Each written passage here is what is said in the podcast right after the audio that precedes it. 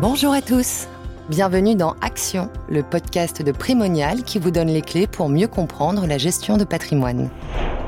Pour ce numéro estival, nous avons sélectionné pour vous les meilleurs moments à écouter ou à réécouter sans modération. Pour commencer, nous vous proposons de revenir sur une notion essentielle de la gestion de patrimoine, l'investissement progressif. Puis, nous vous donnerons toutes les clés pour comprendre le private equity, aussi appelé capital investissement. Et enfin, nous vous expliquerons comment investir de manière responsable dans un contrat d'assurance vie. Commençons sans plus attendre avec notre rubrique à la une. À la une. En matière d'investissement, la diversification constitue la règle d'or numéro 1 car elle permet de s'exposer à différentes classes d'actifs et ainsi limiter les risques d'un portefeuille financier. Néanmoins, face à des marchés de plus en plus volatiles, se pose la question du moment opportun pour investir la fameuse problématique du market timing. Qu'y a-t-il derrière cette expression? Nous accueillons Nadine Trémolière, directeur de Primonial Portfolio Solutions, pour nous aider à y voir un peu plus clair. Bonjour Nadine. Bonjour. Cette expression anglaise désigne le moment le plus opportun pour investir sur les marchés ou au contraire en sortir en fonction des prévisions réalisées. Tout investisseur a la hantise d'investir au plus haut ou de vendre au plus bas. Or, il est extrêmement compliqué, même pour les professionnels, d'anticiper l'évolution des marchés financiers, tant il y a de facteurs qui peuvent influer économiques, monétaires, géopolitiques, voire sanitaires. Si l'on prend l'exemple de l'année 2020, aucun analyste n'avait anticipé que les marchés subiraient de telles variations en conséquence de la crise du Covid. Et face à cette incertitude, que faire? L'investissement progressif permet de pallier ce manque de visibilité. Cela consiste à investir à intervalles réguliers sur les marchés, en fractionnant ces investissements sur plusieurs périodes et ainsi équilibrer les phases de hausse et de baisse pour aboutir à un prix d'achat lissé. Prenons l'exemple d'un investisseur qui souhaite placer 3 000 euros à raison de 1 000 euros par mois durant 3 mois sur un support dont la valeur change mensuellement. Si la valeur d'acquisition de la part vaut 100 euros, l'investisseur pourra acquérir 10 parts. En cas de hausse de marché, si la part monte à 115 euros, l'investisseur ne pourra acquérir que 8,70 parts et inversement, si la valeur baisse à 80 euros, il pourra acquérir 12,5 parts. Au travers de cette illustration, on comprend aisément que le fait d'investir de manière progressive permet de lisser les variations boursières et de réduire le coût moyen d'acquisition sur le long terme. Dans notre exemple, l'investisseur a pu acheter 31,2 parts à un prix d'achat moyen de 96,17 euros, alors que s'il avait investi en une seule fois, il aurait acquis 30 parts à 100 euros. L'investissement progressif a-t-il d'autres atouts? Hormis d'obtenir différents points d'entrée sur le marché et ainsi de lisser le prix d'achat, l'investissement progressif permet aux épargnants d'éviter de céder à leur biais psychologique et de supprimer toute décision subjective. Quel investisseur n'a pas été tenté de vouloir dévier de sa stratégie initiale pour gagner plus et s'est finalement retrouvé pénalisé? Investir en bourse ne signifie pas spéculer.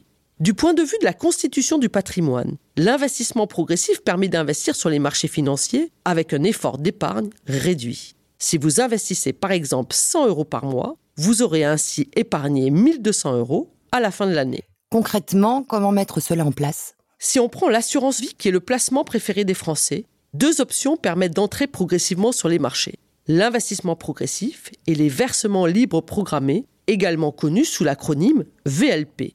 Ces deux options peuvent être mises en place à tout moment dans le cadre d'un contrat d'assurance vie, soit lors de la souscription, soit en cours de vie du contrat.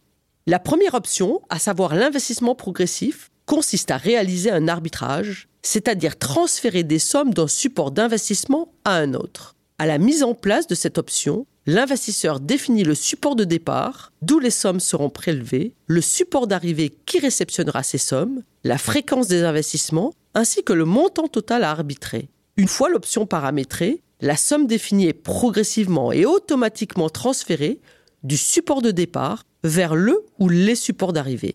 L'option prend fin quand la totalité de la somme à investir a été transférée sur le ou les supports d'arrivée. Et quelle est la deuxième possibilité?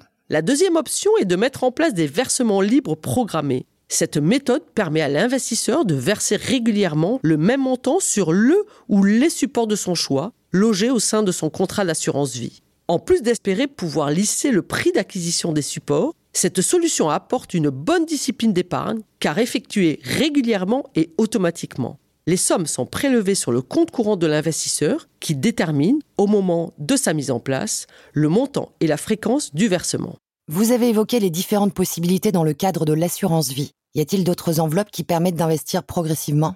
Oui, il est tout à fait possible d'effectuer des versements programmés sur un compte titre ou un PEA grâce aux différentes options disponibles sur ces supports. L'offre en la matière varie selon les établissements financiers, tout comme les frais associés à ces options. De façon générale, l'investissement progressif constitue une solution intéressante pour piloter son épargne, et d'autant qu'il peut être déployé au sein de différentes enveloppes, assurance vie, compte titre, PEA. Quant aux modalités de déploiement, je recommanderais aux épargnants de se rapprocher de leur conseiller en gestion de patrimoine ou de leur banquier afin de déterminer quelle est l'enveloppe la plus adaptée à leurs besoins pour investir sur les marchés financiers. Merci Nadine. Maintenant que vous connaissez tous les avantages de l'investissement progressif, passons au décryptage d'un terme que l'on entend beaucoup actuellement, le private equity. Le décodeur. Le décodeur. Le décodeur. Le décodeur.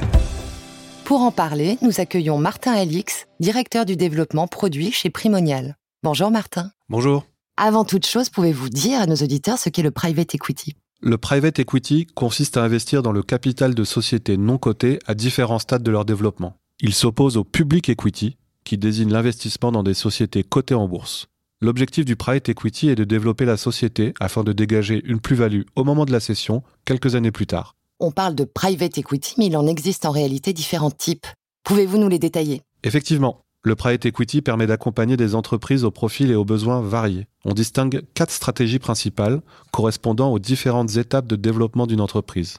Le premier est le capital risque. Ce terme désigne les investissements réalisés dans de jeunes entreprises en création, par exemple des startups innovantes. Sur ce segment, le risque et le potentiel de rendement sont importants. Le second est le capital développement.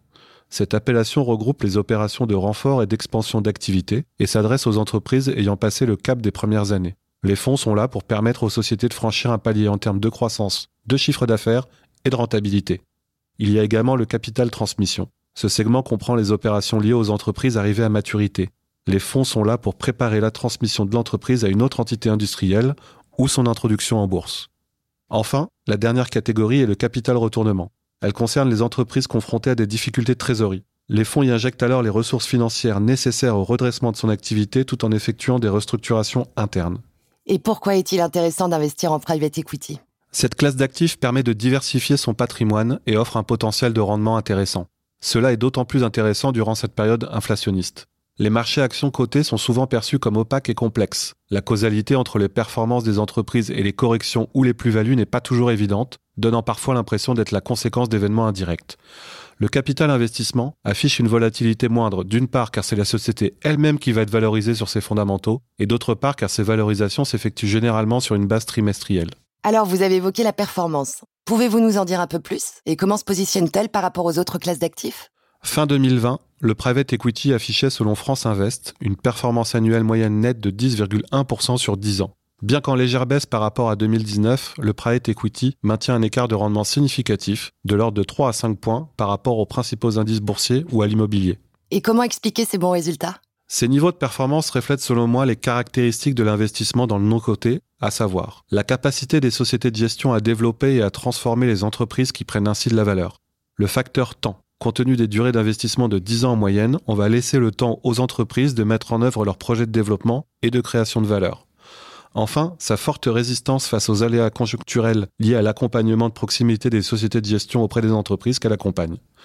Attention néanmoins, l'investissement et private equity comporte des risques de perte en capital, partiel ou total. Il faut donc être en capacité financière de perdre la totalité de la somme investie. De plus, la liquidité d'un fonds investi en private equity n'est pas garantie, ce qui implique de pouvoir immobiliser la somme investie durant la durée de l'investissement. De ce fait, cet investissement doit être envisagé dans une optique de long terme. La durée recommandée est ainsi de 10 ans. Et pour les auditeurs qui seraient intéressés, comment peuvent-ils investir en private equity? Il existe différentes façons d'investir en private equity. Vous pouvez le faire en direct. Cela consiste à investir directement dans le capital d'une société non cotée. Cette approche est réservée aux personnes averties et disposant de fonds conséquents. Vous pouvez également investir en private equity via l'achat de parts de fonds de placement. Il en existe quatre types.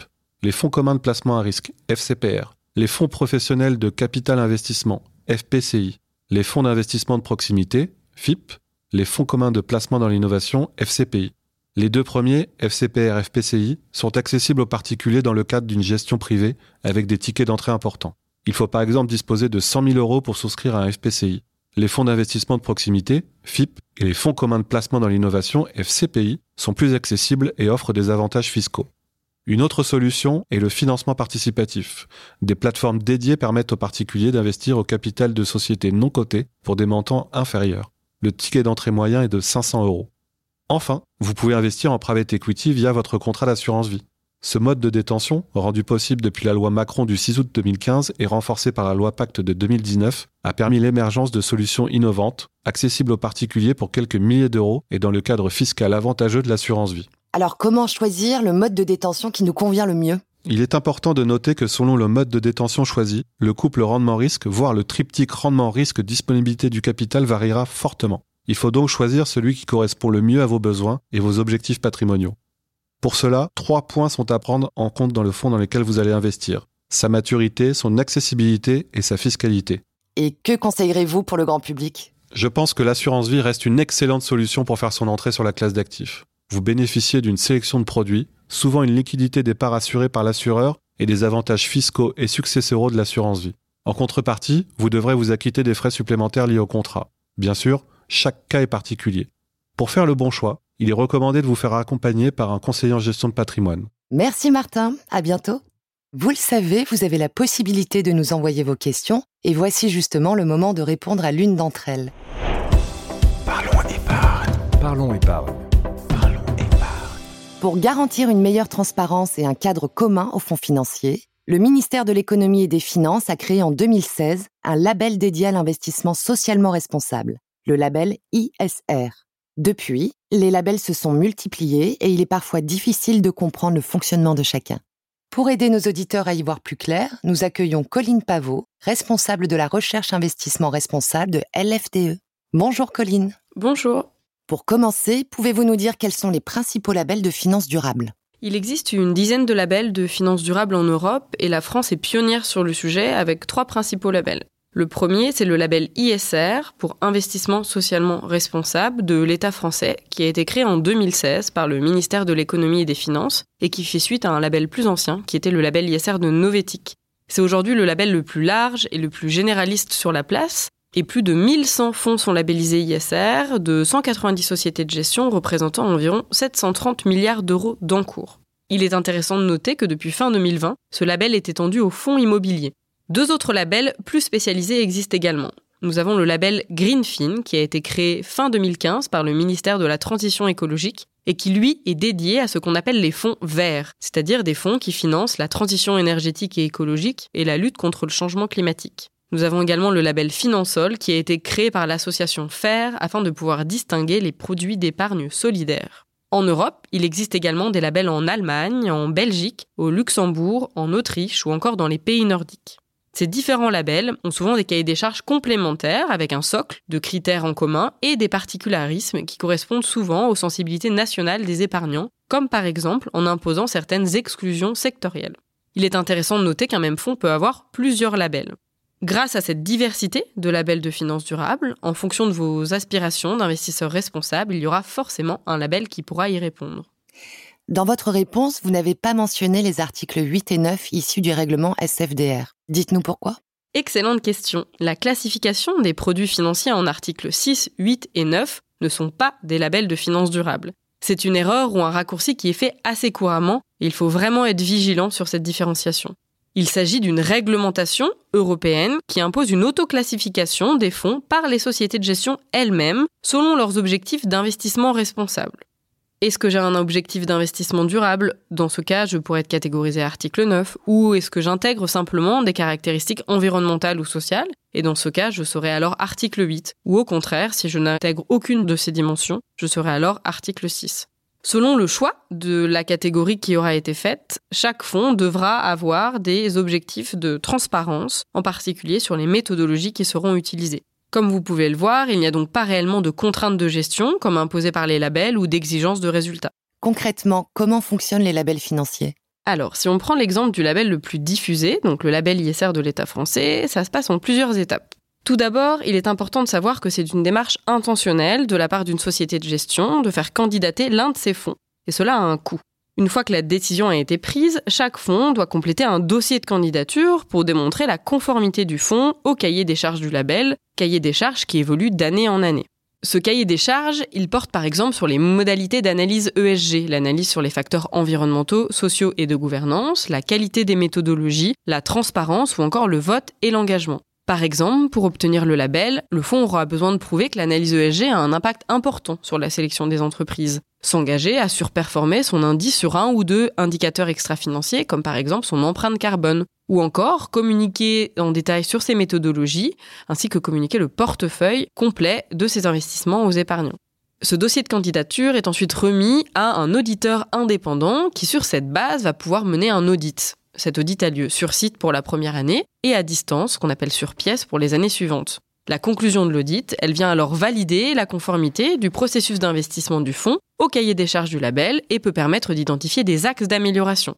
Dans le cas particulier du label ISR de l'État français, celui-ci est obtenu pour trois ans avec un audit de contrôle annuel. La plupart des labels de finances durables fonctionnent sur un schéma assez similaire. Ces derniers mois, certains de ces labels ont été critiqués pour leur efficacité. Qu'en pensez-vous? Alors, je pense qu'il est important de rappeler avant tout que l'objectif des labels, leur objectif premier, est de guider les épargnants dans leurs décisions d'investissement responsable. En effet, ces derniers mois, on a eu beaucoup de critiques qui ont été adressées au label de finances durables que je trouve pour ma part plus ou moins légitimes. Alors certaines, par exemple, que je trouve en l'occurrence légitimes, pointent du doigt le fait que le cahier des charges des labels n'est pas suffisamment exigeant. Il faut dire que la finance durable a évolué très rapidement ces dernières semaines et ces derniers mois, en particulier poussée par la réglementation. Les cahiers des charges, ils doivent donc suivre ce mouvement, ce qui n'est pas toujours le cas, ou en tous les cas, souvent ce n'est pas suffisamment rapide. Mais rassurez-vous, ces critiques ont été entendues et la gouvernance du label a été renouvelée et des groupes de travail sont en cours pour relever le niveau du cahier des charges. Certaines critiques sont selon moi moins légitimes, comme les accusations de greenwashing qui pèsent sur le label. Elles sont liées, d'après moi, à une mauvaise compréhension de ce qu'est la finance durable, qui n'est pas de la finance verte, mais qui recouvre une diversité de produits financiers, dont une majorité généraliste, comme les fonds qu'on appelle best in class. Les labels doivent être à l'écoute des attentes des investisseurs finaux pour faire évoluer leur cahier des charges, mais aussi doivent faire preuve de pédagogie sur leurs objectifs pour qu'ils soient plus clairs. Et quelle est la politique de LFDE concernant tous ces labels? À la financière de l'échiquier, notre label de référence est le label ISR de l'État français. Tous nos fonds, ISR et à impact, doivent obtenir le label ISR français. Et nous avons également la possibilité d'obtenir d'autres labels de finances durables dans d'autres pays d'Europe selon nos besoins de commercialisation, par exemple en Allemagne et en Belgique. Nous avons cependant des standards en matière de finances durables qui vont au-delà des exigences du label. À fin 2022, plus de la moitié de nos encours sont issus de fonds ISR ou à impact, dont 14 fonds labellisés en France ou à l'étranger. Pour nos auditeurs qui sont intéressés et souhaitent en savoir plus, que leur conseillez-vous? Je les invite à écouter l'épisode 3 du podcast pédagogique sur la finance durable de LFDE, Un pied devant l'autre. Dans cet épisode, réalisé avec Anne-Catherine Husson-Traoré, directrice générale de Novetic, nous répondons justement à la question comment s'y retrouver dans la jungle des labels ISR. Vous pouvez le retrouver sur votre plateforme de podcast préférée. Merci Colline. Merci. Amis auditeurs, si vous vous posez vous aussi des questions en matière de gestion de patrimoine, envoyez-nous vos questions par mail à l'adresse suivante parlons.épargne@primonial.fr. Nous voici arrivés à la fin de cet épisode d'Action, le podcast de Primonial qui vous donne les clés pour mieux comprendre la gestion de patrimoine. Nous vous remercions pour votre écoute et vous souhaitons de passer un bel été. Rendez-vous à la rentrée.